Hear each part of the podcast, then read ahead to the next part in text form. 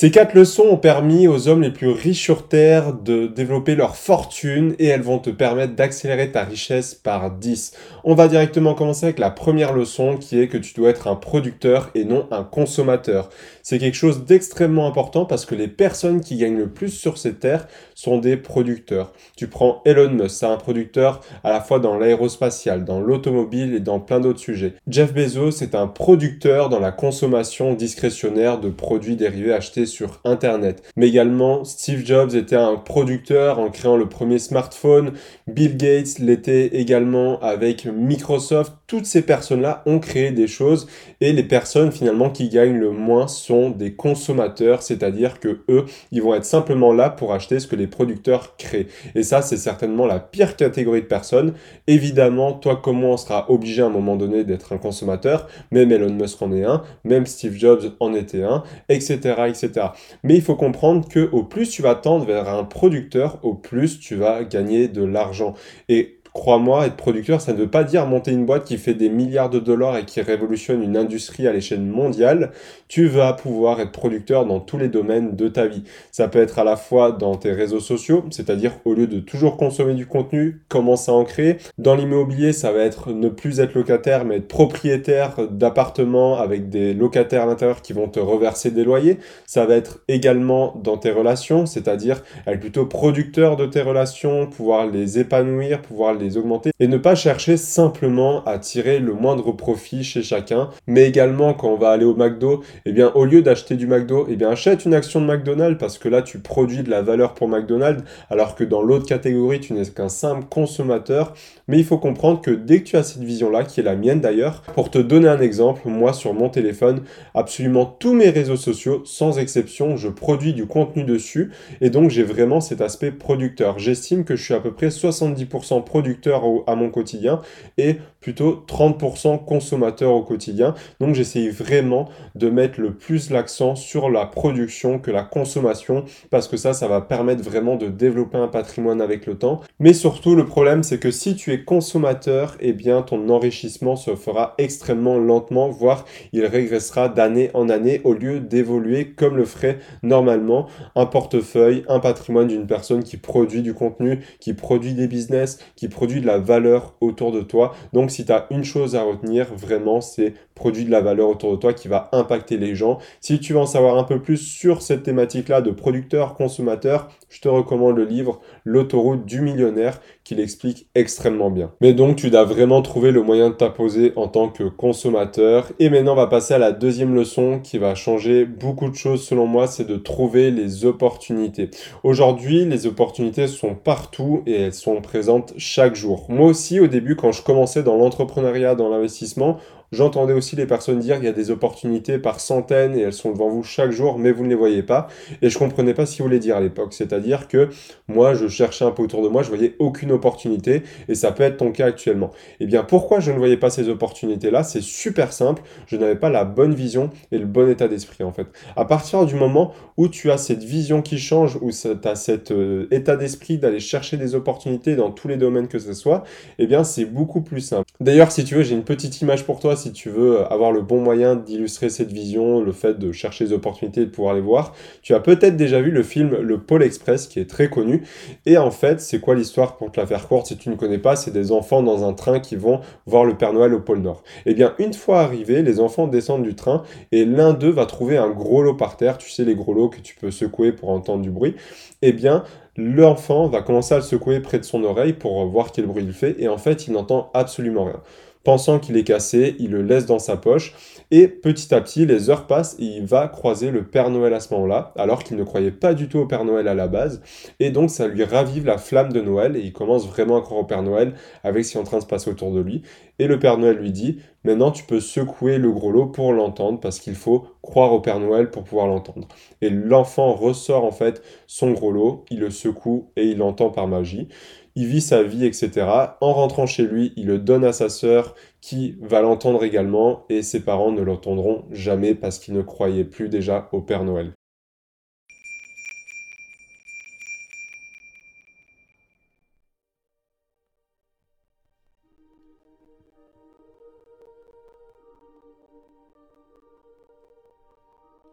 Autrefois, la plupart de mes amis entendaient le gros lot. Mais au fur et à mesure des années, il devint silencieux pour tous. Même Sarah découvrit un jour de Noël qu'elle n'entendait plus son doute tintement. Bien que j'ai grandi, le gros lot teinte toujours pour moi, comme il le fait pour tous ceux qui croient. Donc tu vois qu'ici avec la situation et l'état d'esprit de l'enfant, ça a totalement changé la réaction du gros lot. Et les personnes qui croyaient au Père Noël pouvaient l'entendre et celles qui ne croyaient pas, eh bien ne pouvaient pas l'entendre. Donc je te conseille vivement en fait de développer cette vision-là, cet état d'esprit pour voir les opportunités qui t'entourent.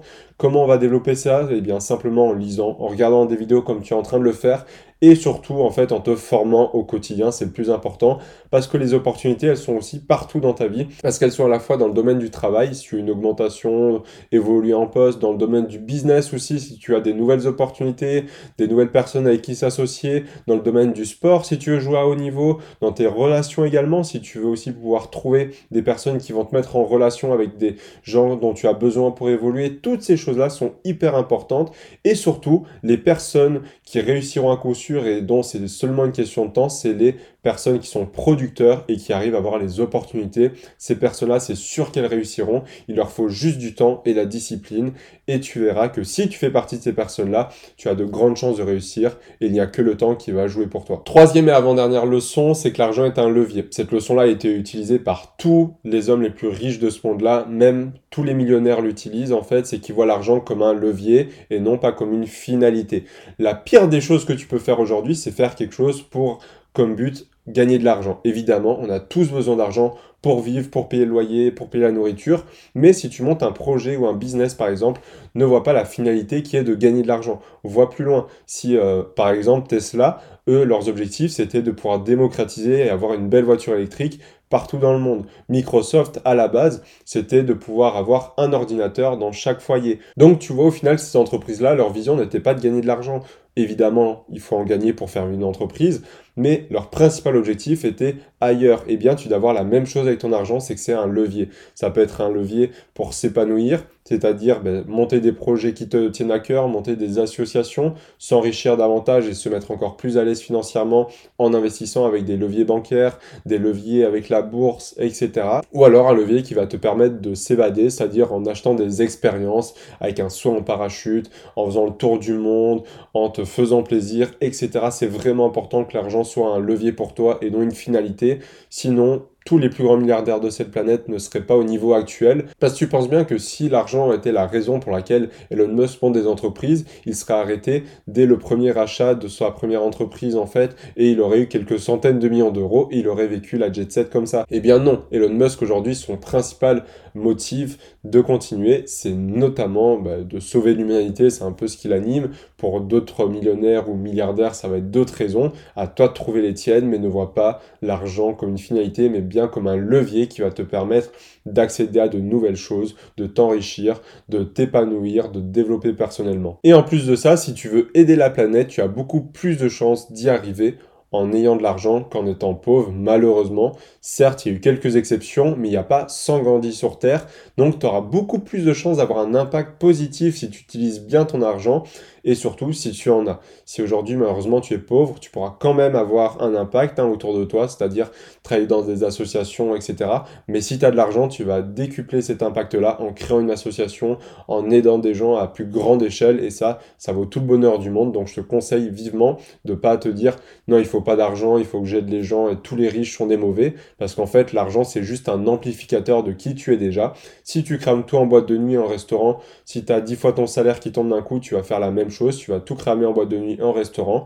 A contrario, si tu donnes déjà beaucoup de ton salaire à des associations, tu vas simplement donner plus. Donc l'argent est simplement un amplificateur. Pour finir avec la dernière règle, c'est de comprendre qu'est-ce qu'un actif et un passif. Aujourd'hui, tous les millionnaires ont des actifs, sans exception, que ça peut être leurs entreprises, leurs biens financiers, etc. Mais il faut que tu comprennes en fait déjà la définition d'un actif et d'un passif. Pour te la faire simple, un actif, c'est quelque chose qui va mettre de l'argent dans tes poches. C'est-à-dire une action qui va te reverser des dividendes sans que tu aies besoin de travailler pour, un immeuble ou un appartement que tu vas mettre en location qui va te permettre de récolter des loyers dans ta poche sans que tu aies besoin d'y travailler comme pour un temps plein, toutes ces choses-là. Et un passif, quant à lui, ça va être tout ce qui va faire sortir de l'argent de tes poches. Donc, une voiture que tu as pris à crédit, ta maison principale tant que tu ne la vends pas et que tu n'as pas fait de plus-value, toutes ces choses-là sont des passifs et donc t'appauvrissent de jour en jour malheureusement. Donc actif, ça t'enrichit de jour en jour et passif, ça t'appauvrit de jour en jour. Et vraiment, je tiens à mettre un point d'honneur, c'est que tous les millionnaires en possèdent parce qu'ils utilisent justement l'argent comme un levier. D'ailleurs, si tu veux savoir comment toi aussi développer tes actifs pour gagner de l'argent en dormant, je te mets une vidéo à ce sujet juste ici. Et pour finir, en fait, eh bien, si tu arrives à développer ces choses-là, tu vas pouvoir avancer beaucoup plus rapidement que la majorité des gens. Il faut savoir que investir ton argent dans des actifs, que ce soit en bourse, en immobilier, c'est le meilleur moyen pour quiconque de s'enrichir beaucoup plus rapidement que la moyenne. Parce que aujourd'hui, si tu as un salaire, tu vas pouvoir investir en immobilier. Si tu as un salaire également, tu vas pouvoir investir en bourse tous les mois. Et je te laisse faire un calcul très simple d'intérêt composé. Ne serait-ce que si tu mets 200 euros par mois sur 35 ans à 10% par an, tu vas voir que tu vas obtenir une très belle somme à la fin. Et eh bien, si tu cumules la bourse, l'immobilier, crois-moi, même si tu es un simple tu vas pouvoir gagner énormément d'argent. Tu as d'ailleurs l'histoire de Theodore Johnson qui était un simple courtier chez UPS à l'époque qui gagnait 14 000 dollars et qui a simplement chaque année 20% de son salaire dans UPS et qui a fini avec une fortune de 70 millions de dollars. Eh bien, pourquoi? Parce qu'il a investi son argent et toi tu peux le faire aujourd'hui en bourse, en crypto-monnaie, en or, en immobilier, peu importe. Mais donc, je te conseille vivement de le faire. Et surtout, si tu le fais, mais déjà rien qu'en connaissant en fait ce terme d'actif et de passif, tu fais partie des 5% des gens qui réussiront à bien gérer leur argent pour développer un patrimoine et évoluer avec le temps et pas tout cramer. Et ça, c'est la meilleure chose à faire quand tu veux éviter d'être dans une société de surconsommation. Là, tu vas vraiment comprendre les choses, comment elles fonctionnent, comment aussi bien gérer cet argent-là et sortir un peu de ce monde-là de surconsommation, d'avoir le dernier iPhone, la dernière Merco pour simplement un statut social. Donc, je te conseille vivement de développer ces actifs et surtout de le mettre en place.